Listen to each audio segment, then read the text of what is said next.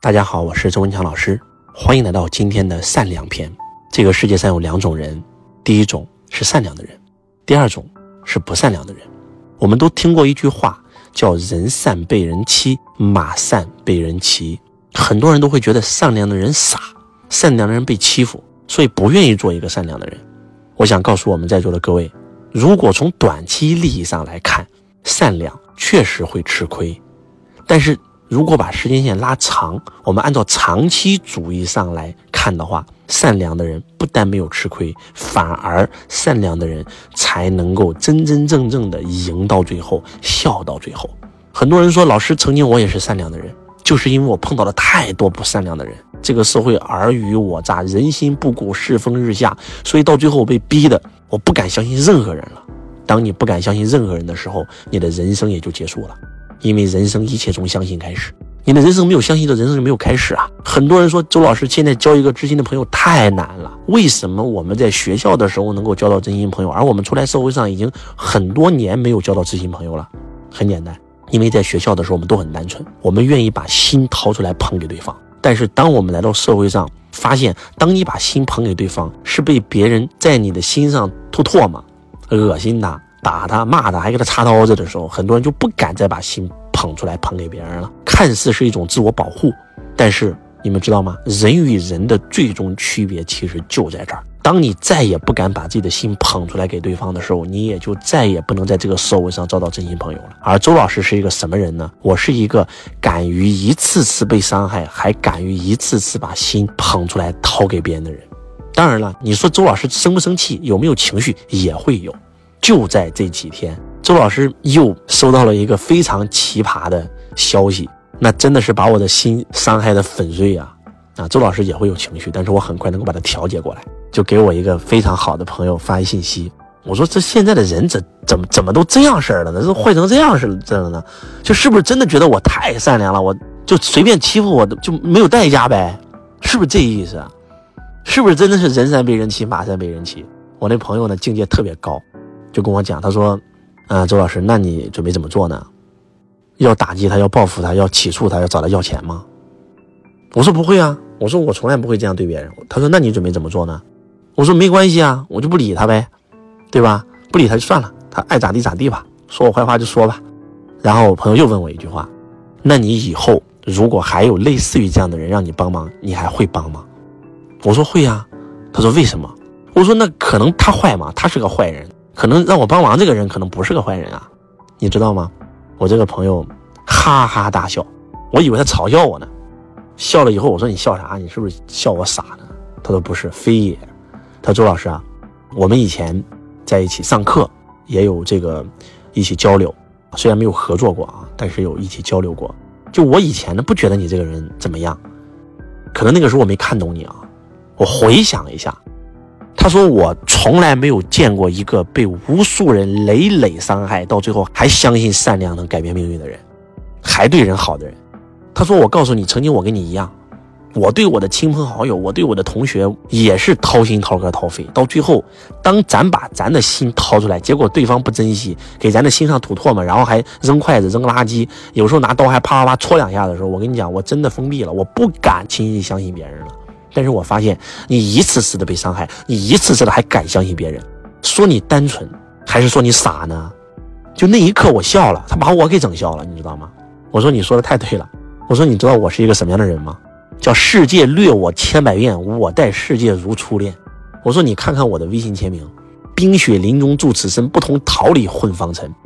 就这是我的人生追求，愿归来时仍是少年。我是金陵城最明艳的少年。我是世间最亮的那束光，这是我的微信签名。他说：“周老师，这是啥意思啊？冰雪林中住此身，不同桃李混芳尘，讲的就是白梅呀。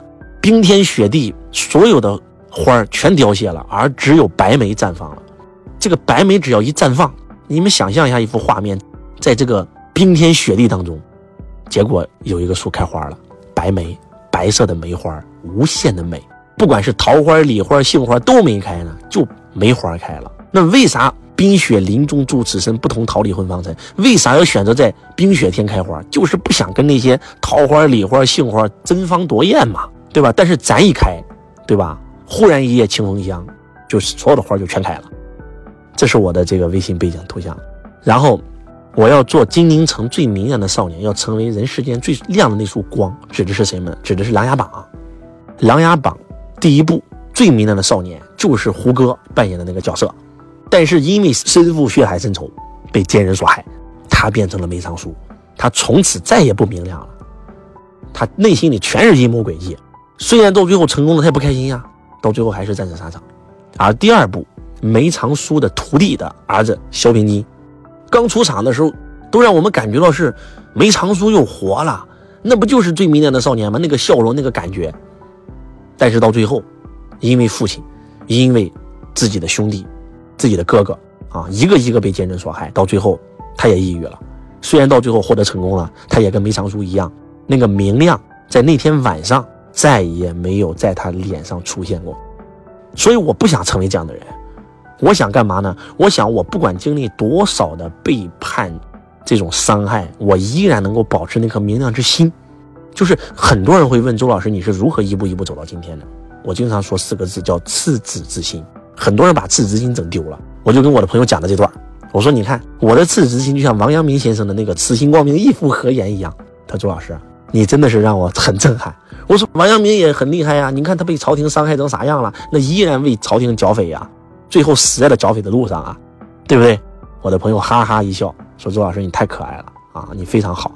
你就仿佛是生在淤泥里的那个荷花，你就仿佛是活在了这种尔虞我诈商场的大染缸里，而且你一身白衣，竟然出来以后淤泥不染，还是一身白衣。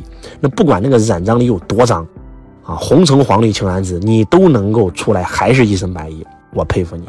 哎呀妈呀，讲到这儿以后呢，我就 心情就好多了啊。有时候，所以说有时候心情不好的时候，需要找一个人安慰一下你，对不对？我就又给他分享了一点，我说：“你看人活着啊，图一啥？人活着到最后啥都剩不下来，只能剩下这辈子的修为、福报，还有那就是这辈子的经历。换句话讲，到老了以后，你躺在床上要走了，你就只剩下回忆了，对吧？如果你一回忆我年轻干的都是啥事儿啊，干的全是龌龊的事儿，自己想想都恶心，那自己都是个蛆啊，那自己都得给自己恶心吐了。但是。”我老了以后，我要想想我周文强这辈子干的每一件事儿，那全都是让自己都佩服的事儿，那才能对吧？含笑九泉呐，那才能问心无愧呀，对吧？哎，我讲完这以后，又举了个案例啊，这个这次我去海南，然后呢看到了一个非常好的房子，然后呢看到以后呢就想把它买下来，然后跟开发商聊的时候，开发商也知道我的这个实力，就说周老师你这样吧，我给你两个方案，啊一。你就让你的这个学员都在我这儿买写字楼，你也看到我写字楼这么好，我给你返钱。说句不好听的，我给你点数非常高。